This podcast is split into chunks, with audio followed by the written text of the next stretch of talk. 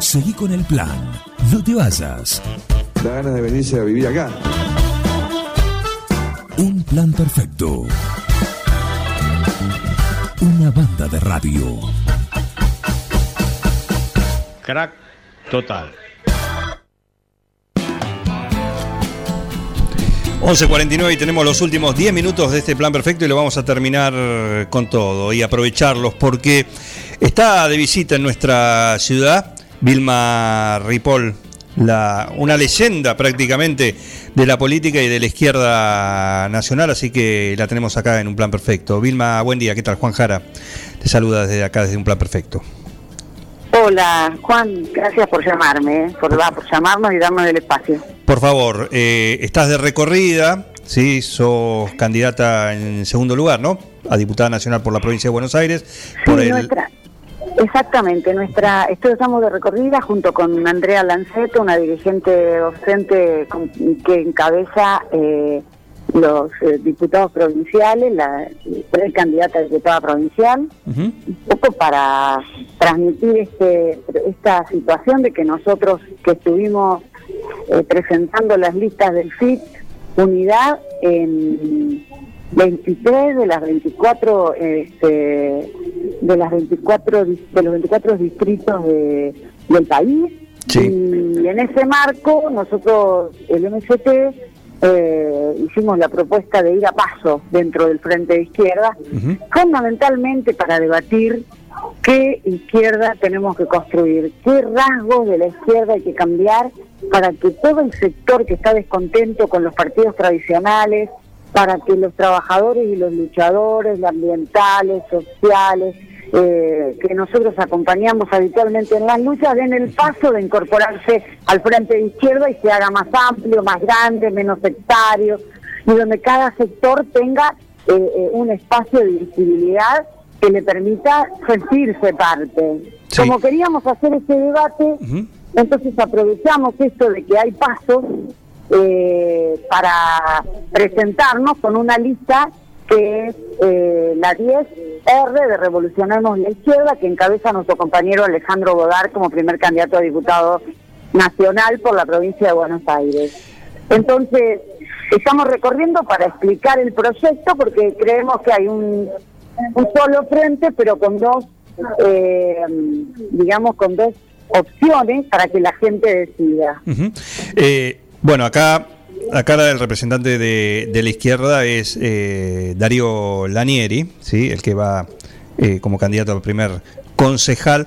Y, bueno, es un logro para la izquierda también, porque en otras oportunidades, siempre por ahí, lo hablábamos con Darío en su momento, ¿no? Que por ahí uno veía, decía, bueno, es, es una lástima porque eh, son ¿sí? Eh, siempre tienen un número más o menos fijo, pero van separados, vas con distintos divididos, ¿no? algunos partidos, eh, bueno, evidentemente esto en esta ocasión estaría superado.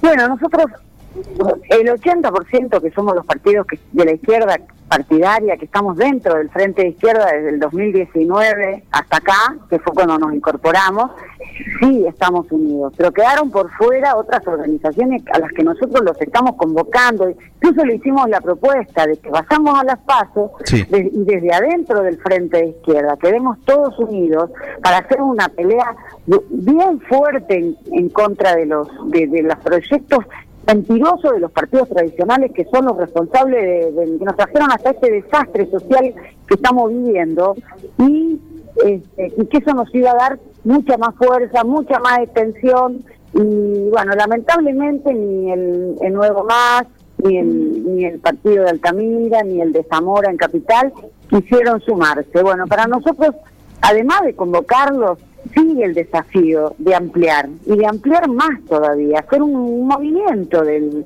frente de izquierda para abrirlo, abrirlo y que alrededor del programa que compartimos podamos tener este más más eh, visibilidad, más fuerza y, para estar en todas las peleas. Y que sea más allá incluso del, del espacio electoral, que vayamos a listas de sindicales juntos porque para darle la pelea a la burocracia sindical que, está atada a los sillones y que duerme la fiesta en esta pandemia, mientras los trabajadores pasan hambre, tenemos que, que lograr dar pasos también así. Entonces, ese es el debate. Nosotros queremos una izquierda que sea así, que sea una izquierda que se abra, una izquierda que dispute poder, no solo diputados, que está bien sacar diputados. Yo creo que vamos a tomar el poder antes de sacar un concejal, porque viste lo que son los concejales, te da una, una posibilidad de participación Sí. tan alta en estas zonas que este, se les hace difícil. Hace Pero difícil tenemos entrar, confianza porque de verdad participamos en Jujuy en las últimas elecciones y eh, sacamos concejales, eh, ganamos en Palpalá el Consejo Deliberante y eh, la capital eh, salimos segundo y le ganamos al PJ. Entonces, Bien. es esa situación de, de ese proceso el que nos, nos da confianza para avanzar. Estamos dialogando con Vilma Ripoll, que está acá de visita en nuestra ciudad, de recorrida por la zona, imagino, ¿no? Imagino que el, el área Sí, es- hoy por hoy es la cuarta, la ¿no? cuarta sección. Sí, total, total, viendo la situación terrible que tienen los trabajadores de la salud en los hospitales provinciales. Bueno, ahí te quería donde- ahí te quería llevar porque quizás la gente no lo conoce, pero vos sos se te conoce por tu faz política, pero tu actividad es puntualmente o tu o tu trabajo puntual es enfermera. enfermera. Sí, así que imagino, Claro. aparte sos seguís siendo delegada general del Hospital Italiano? No, en este momento ya no, pero de verdad creo que que el, que tengo el conocimiento de tantos años de, de terapia me, me hace ver que eh, están abandonados los trabajadores de las terapias, los trabajadores de el- de los lugares así donde donde se atendió el COVID. Entonces, es muy importante que que vayamos eh, apoyarlos en serio. Y eso significa que darles aumento de salario, mejores condiciones, licencias, porque están quebrados, ¿entendés?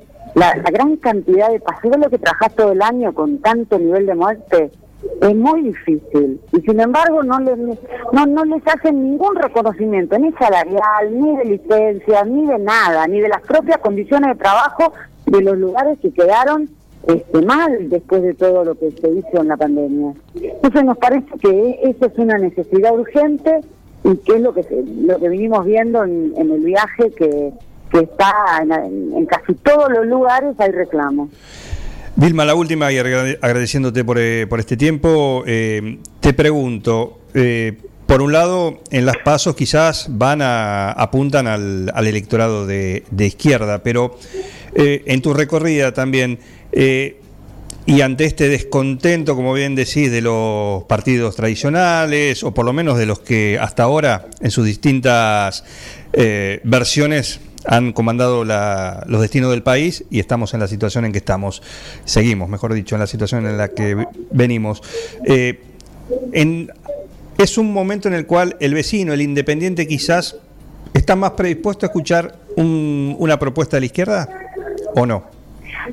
Sí, eh, nosotros la verdad creemos que sí, porque es la única que nosotros durante todo el proceso de la pandemia le estuvimos haciendo al gobierno propuestas concretas que incluso se las transformamos en leyes y las llevamos al Congreso para que se discutieran formalmente, porque no hacemos solo eh, propuestas, eh, por, eh, digamos, no solo hablamos de la pandemia, una propuesta, al principio le dijimos que había que hacer un teste, testeos masivos, testear y separar, testear y separar para que no avance el virus.